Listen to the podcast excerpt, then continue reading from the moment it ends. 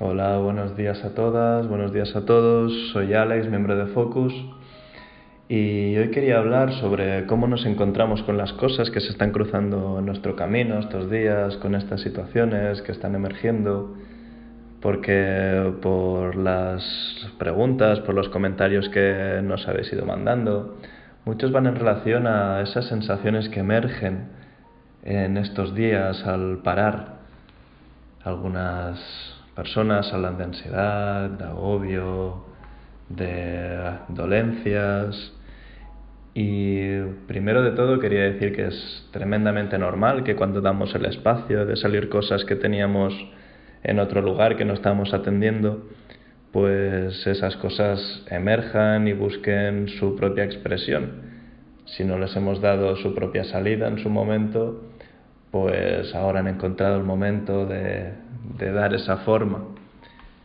Y el primer pensamiento que me gustaría lanzar para poder atender eso de mejor manera es, como decía una terapeuta de los años 70, ella siempre trabajaba con dos preguntas, que la primera iba enfocada a cómo te sientes, pues me siento enfadada, me siento triste, me siento confundida, vale, perfecto. Y la segunda es cómo te sientes sobre sentirte así. Porque de allí surge el significado. Es decir, no es tanto la tristeza o el enfado, sino cómo me siento al sentirme triste o al sentirme enfadado. ¿Qué hago? ¿Me machaco por estar triste?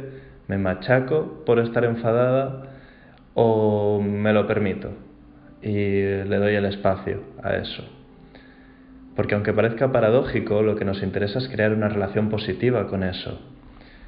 Darle una forma que sea más respetuosa, que sea más amable y decirle hola y darle la bienvenida a eso.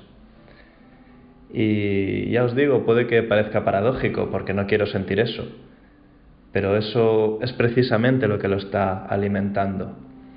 Si te digo, por favor no pienses en el color azul, no pienses en el color azul, no pienses en el color azul, es como decir, no quiero ansiedad, no quiero ansiedad, no quiero ansiedad. ¿Qué es lo que me, es lo que me va a venir? Es decir, que no es tanto lo que siento, sino qué me digo y cómo me siento al sentirme así. De allí esa frase de ayer de para, pausa, respira, para darle un espacio a eso. Porque la forma en la que va a asumir, en la que se va a transformar este obstáculo, dependerá en cómo yo me encuentro con él. El pánico, por ejemplo, en sí es una energía y la energía en sí no es buena ni mala, ni, ni una ayuda ni un obstáculo. Depende en cómo yo me encuentre con esa energía, porque entonces toda esa energía estará disponible de otra manera. La misma energía sostenida desde un espacio interior más grande tiene una forma distinta. En una formación que estuve hace poco, hablaban de, este hombre, de Terry Thousand. Era un marine norteamericano, alistado en el ejército desde bien temprano, y estuvo destinado en Japón a principios de los años 60. Conoció un lugar muy importante donde se practicaba aikido. Aikido es un arte marcial y allí estaba un maestro muy bueno en esas artes, que era como un pequeño Yoda. Y Terry, de casi dos metros, un tipo grande y bien fuerte, empezó a entrenar con él. Aprendió artes marciales para ser como, como un Clint Eastwood, como un tipo duro y, y machote. Y muy ansioso por usar sus artes marciales para mostrar su fuerza, para mostrar como el bien vencía al mal. Y está dispuesto a hacerlo precisamente una tarde en Tokio. Mientras estaba en el metro, se abrieron las puertas, él estaba dentro y apareció un obrero borracho, sucio, gritando, cabreado, dio un empujón a una mujer que casi se cae, la gente estaba asustada. Terry ahí vio su oportunidad. Pensó, venga, vamos allá le dijo, hey, el borracho se gira. Y como que Terry quería provocarlo, le lanza un beso. El obrero borracho, enfadado, que no podía casi ni verbalizar, se iba acercando hacia él y Terry ya también empezaba a ir hacia él, dispuesto a neutralizarlo, y de repente suena una voz al final del vagón. ¡Eh! ¡Eh! Los dos se giran. Un hombre mayor, pequeñito, sentado al metro, grita, ¿te gusta el sake? El sake es este licor japonés. Le vuelve a preguntar, ¿te gusta el sake? Dice, ah, a mí me encanta el sake. Ven aquí, ven aquí, que mi mujer me da sake cada noche. Te voy a invitar a una tacita de sake. Y el borracho, escuchándolo, se cae de rodillas al suelo y empieza a llorar. El anciano se levanta y va a darle un abrazo. Mi mujer me daba saque, mi mujer me abandonó anoche, dijo el borracho. Estoy destrozado y no sé qué hacer con mi vida. Terry allí lo entendió y se sintió como un idiota. Además, allí entendió el aikido. Neutralizó la persona mayor, neutralizó la agresión, desarmó la situación, supo cómo acompañar esa energía con aceptación y con compasión con la energía de la ternura. Entonces, ¿cómo me encuentro yo con esto que viene? Porque si trato a estas sensaciones que están emergiendo estos días, si trato a las situaciones que estoy viviendo como un enemigo, será mi enemigo.